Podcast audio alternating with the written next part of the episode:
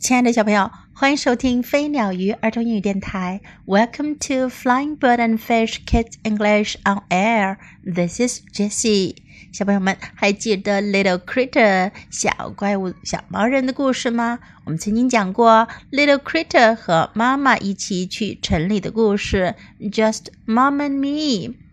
今天我们要讲的呀是 Little Critter 的另外一个故事，Just Shopping with Mom。和妈妈去购物，不过这一回呀，不只是 Little Critter 和妈妈去购物了，还加上 Little Critter 的 Little Sister，她的妹妹，还有他们家的 Baby，他们家的小宝宝。Now let's begin. Just shopping with mom，和妈妈去买东西。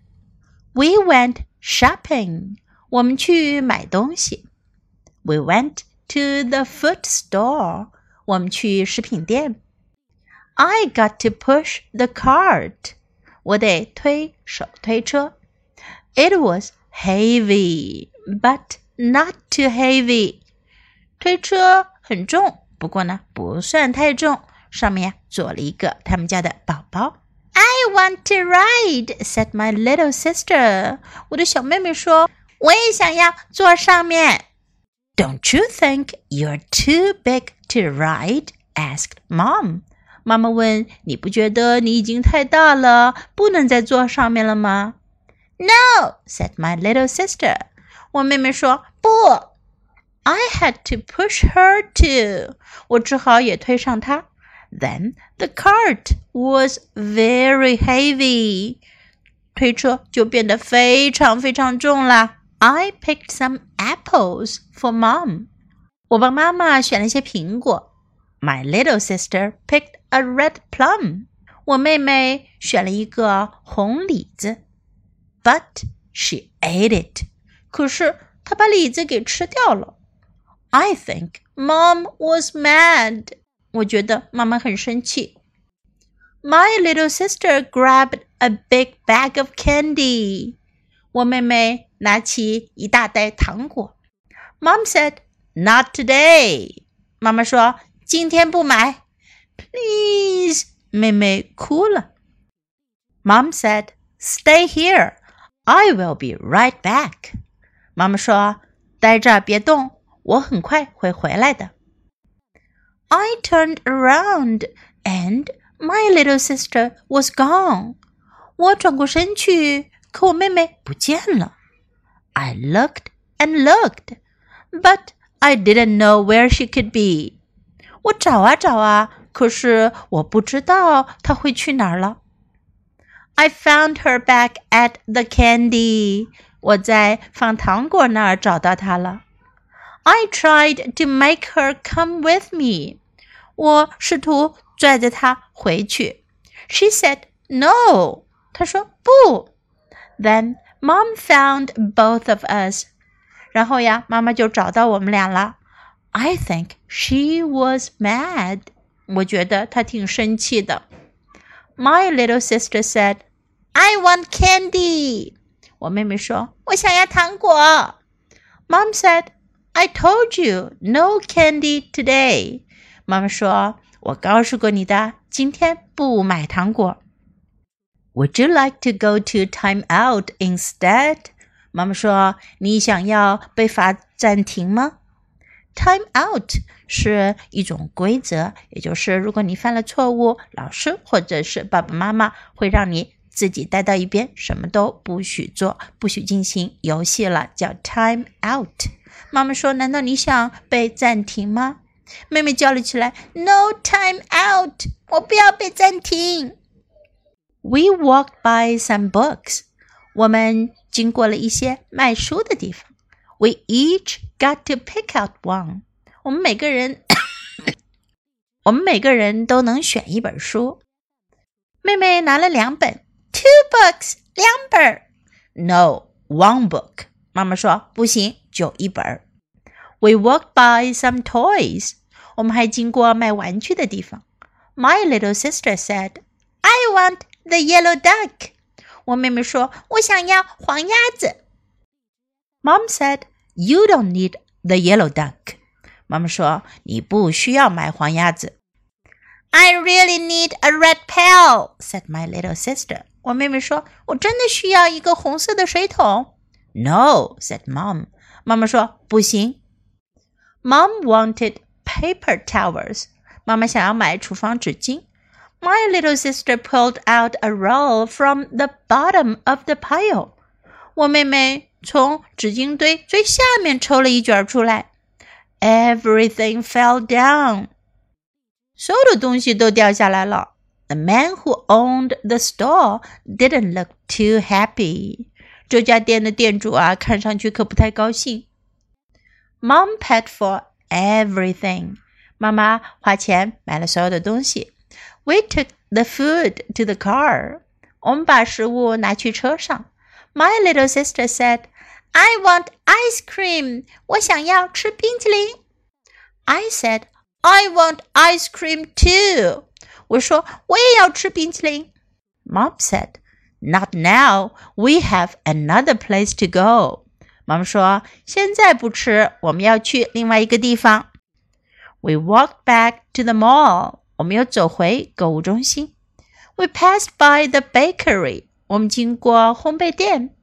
My little sister said, "I want cake." 我妹妹说，我想要吃蛋糕。not today," said Mom.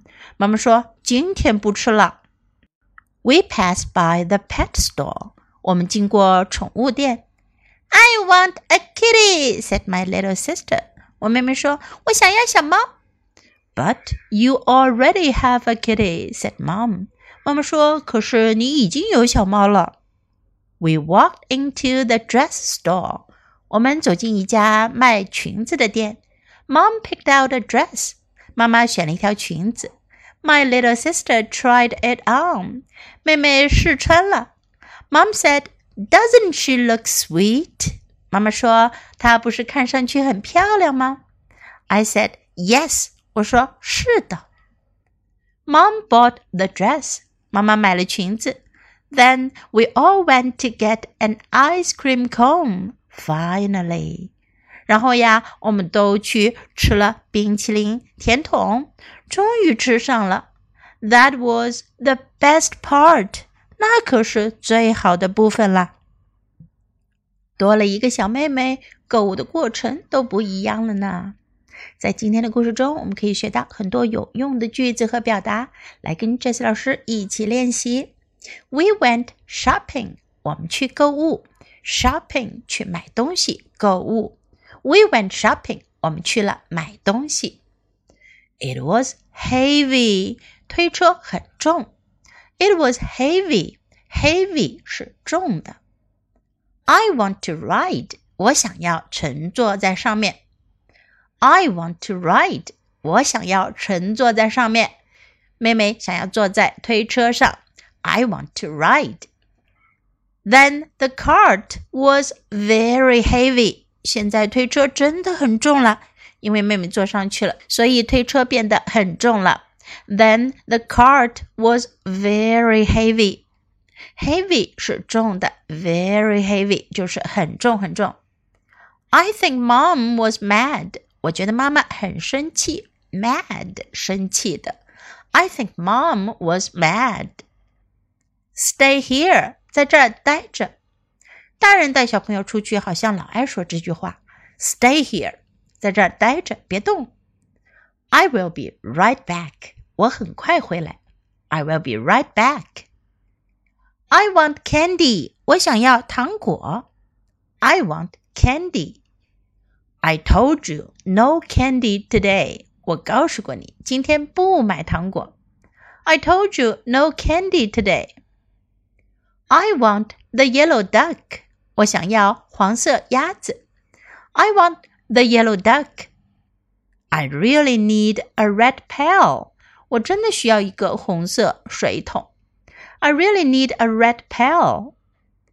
I want ice cream. 我想要冰淇淋。 I want ice cream. We have another place to go. 我们有其他地方要去。We have another place to go. Doesn't she look sweet？她看上去不是很漂亮吗？Sweet，可爱的、漂亮的、甜美的。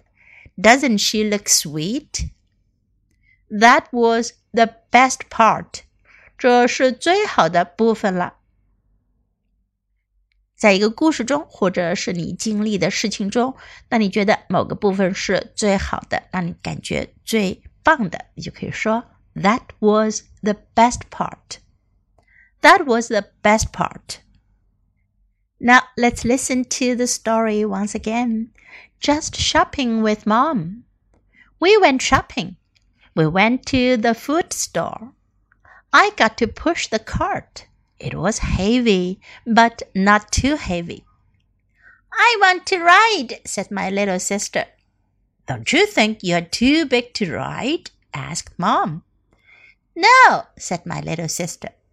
I had to push her too. Then the cart was very heavy. I picked some apples for Mom. My little sister picked a red plum, but she ate it. I think Mom was mad. My little sister grabbed a big bag of candy. Mom said, Not today. Please. Mom said, Stay here. I will be right back.